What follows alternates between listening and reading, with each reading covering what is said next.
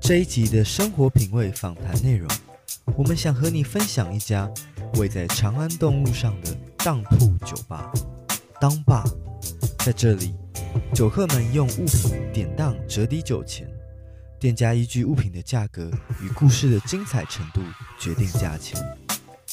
对人们来说，是对一段回忆的告别，同时也是下一阶段的开始。也期待留当品能够找到它新的主人。Hello，我是小缪，我在当吧负责是典当柜台的工作。因为我们要分享的故事嘛，可是。听众可能还是不太知道说你们典当的流程是怎么进行，你也稍微简单的跟大家分享一下。好，我们典当流程呢，就是首先你一定要先带一个东西，物质是一个媒介，所以你一定要有一个东西跟我分享这个东西的故事。比方说你当初为什么会买它，或是不是你自己买的，是不是别人送的礼物？那为什么现在会想要把东西典当给我们？是有什么原因让你不想要这个东西了？典当金额的部分呢，我们就是以你讲的这段故事来做判断，而不是以这个物品本身的市价啊，或是你买它的金额。有有没有哪一些人来如你们说他要赎回，或者是他点到的东西感觉是一定 要赎回的？我目前是没有遇过一直如我要赎回的，但是我有收到一些东西是真的很珍贵的，然后我会问他说：“这个东西你确定不要了吗？还是你待会会考虑要赎回？”嗯。那如果客人有意愿就是有透露出他没有这么舍得典当掉，他真的会想赎回的话，我们都会在十点之前到桌边去提醒一下客人说，如果要赎回的话，时间差不多喽，这样子。嗯，像什么东西？我之前有收过一只手表，然后这个客人他长期在美国工作。然后今年因为武汉肺炎疫情的关系回来台湾，然后他其实要去美国工作之前跟妈妈大吵一架，就有点像什么我跟你再也不是母女了这种感觉。然后回台湾之后，妈妈很语重心长的说，其实可以再看到你回来，我很开心。然后把这一只手表送给他。然后他讲完这段故事，我就说，那这个东西你真的舍得不要吗？是妈妈送给你的礼物，是你们和好的关键。他就说，其实我也还在考虑。因为我觉得跟你们分享故事很有趣，但是我也真的舍不得，真的把这只表不要了，所以后来他就赎回了这只表。我觉得他只是想做心理智商吧，你们很像那个。哎、欸，其实我也常常就蛮多客人会把我当心理智商的柜台。对他只要，我很荣幸，我很荣幸。他只要借由这个媒介做心理智商，因为他没有拿一个东西出来就不能跟你聊这样子。对，然后除了这个，我也收到过一件呃古着衬衫，它是名牌的衣服。嗯看这个标签，它应该也是这件衬衫，应该也是有三四年左右的历史了。这个客人，呃，这件衬衫也是这个客人的妈妈给他的。他讲的故事就比较虚幻一点。他说他们家的女生都有遗传一些神奇的体质，OK，可以感应到一些东西。然后他说他们家的人只要穿上这件衬衫，就会被一个西班牙的女孩子给灌输她的记忆，他们就会感受到这个西班牙女孩子的记忆。然后这段故事是这个女孩子跟一个。在越南打仗的士兵坠入爱河，然后是一段很凄美的爱情故事。这个女生说：“我没有办法告诉你故事是什么，因为她都是用西班牙文告诉我的。我不会西班牙文，但我穿上衬衫就是感觉得到这个故事。”然后我就说：“那其实我有点怕怕的，所以我不是很敢收这个衬衫。”那我就跟她说：“天哪，我觉得你这段故事太沉重了，也毕竟是你们家传的东西，你确定要典当吗？”然后后来他就说：“那我可以考虑一下吗？”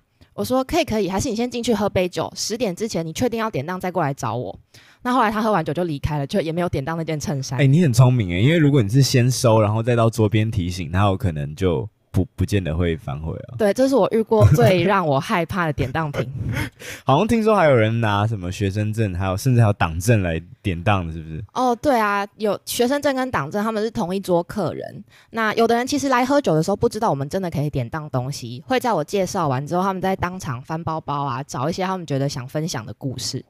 那学生证这段故事呢，它是。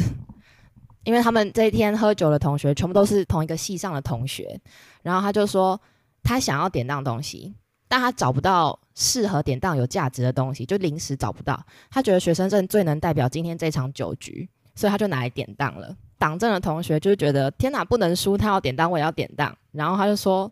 那我给你这个党证好了，然后他给的这个党证是时代力量的党证。时代力量这个政党呢，就是从我们一般新闻上了解来看，它其实里面的人员汰换了蛮严重的。就问这个同学说：“那你有后悔加入这个党？你是真的不要党证了是吗？”我当下真的以为他不要了。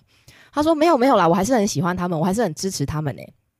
然后因为我们典当都有一个价钱的限制嘛，再加上他们故事并没有讲得非常的呃感动人心，他们只是想玩一玩，就是聊个天这样子，所以我也没有给他们太高的金额。本来我是这么打算的。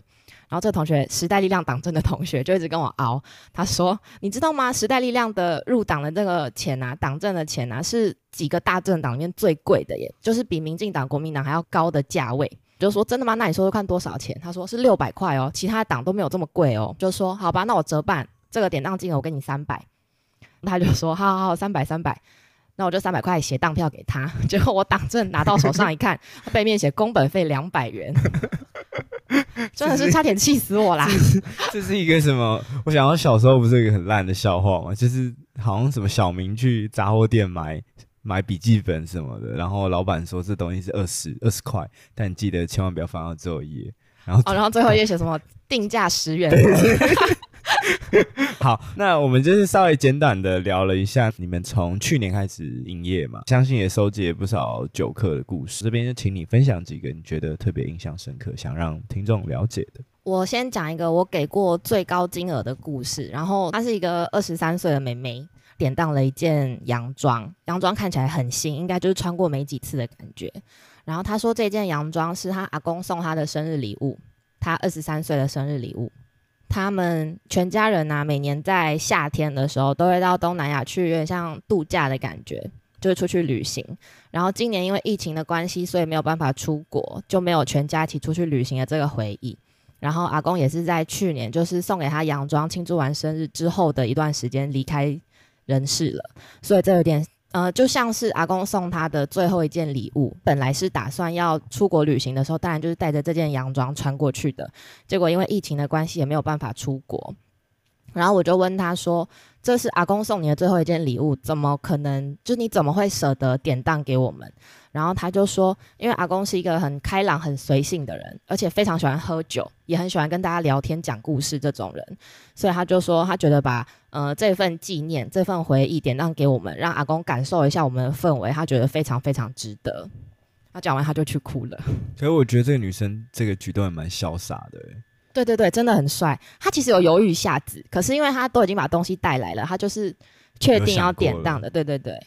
OK，所以就是有点让阿公的遗物变成他喜欢的样子，这样。没错，然后也跟阿公分享我们这个地方。哦，还有什么其他的？然后我最近遇过一个蛮荒唐的，我也蛮喜欢跟客人分享这个故事，因为真的很好笑。这位先生他给我一颗石头，然后他说这个石头。真的不是我路边捡的，真的不是随随便便的石头。虽然它看起来跟一般石头没有两样，但它是澎湖的玄武岩跟橄榄石。就是说，所以你是在澎湖捡路边的石头吗？他说不是，这是他自己挖出来的。他跟他的前女友在一起六年，然后六年的期间都是远距离恋爱。然后好不容易有有几天是两个人都有空的时间，他们就一起到澎湖去小旅行。结果他到他是地质系的学生，到了澎湖看到了澎湖的玄武岩，他超兴奋的，然后就拿出了他的装备，挖了澎湖的玄武岩带回来。当时女朋友就说：“我们好不容易有空出来玩，你在这边给我挖石头。”后来这段感情就结束了。他一直跟我澄清说：“但我们真的不是只因为这颗石头就分手，是真的还有别的原因哦。”这是我说过最荒谬的东西。当下看到那颗石头，应该觉得很问号吧？怎么会？对我，我心里是想说，我就看看一颗石头，你能讲出什么故事来？但是我觉得这个应该它有一些真的故事的元素存在了。对，我就算你真的拿一个很不起眼、很寻常的东西，或是已经使用痕迹很严重了，根本没有什么价值的的东西来，只要这个东西对这个典当的人来说，真的有一份回忆在，我收到这个东西的当下，我都会觉得很荣幸。哇，真的是蛮有趣。可是，所以大部分的人故事是不是多数都是跟感情？对，我觉得目前，嗯、呃，我在这边工作了三个多月，我收到的。典当品大概有一半以上都是什么前任送的啊，前任买的啊，跟前任一起一对的啊，这些东西，我觉得可能是因为大家对这种东西最想丢，但是心里又最放不下吧。如果你喜欢今天分享的音乐内容，别忘了每周三晚上七点的 Barney's Talk。哦，对了，也别忘了在 Apple Podcast 给我们五颗星的评论，然后分享给你的朋友，我们一起成为有品味的都会玩家吧。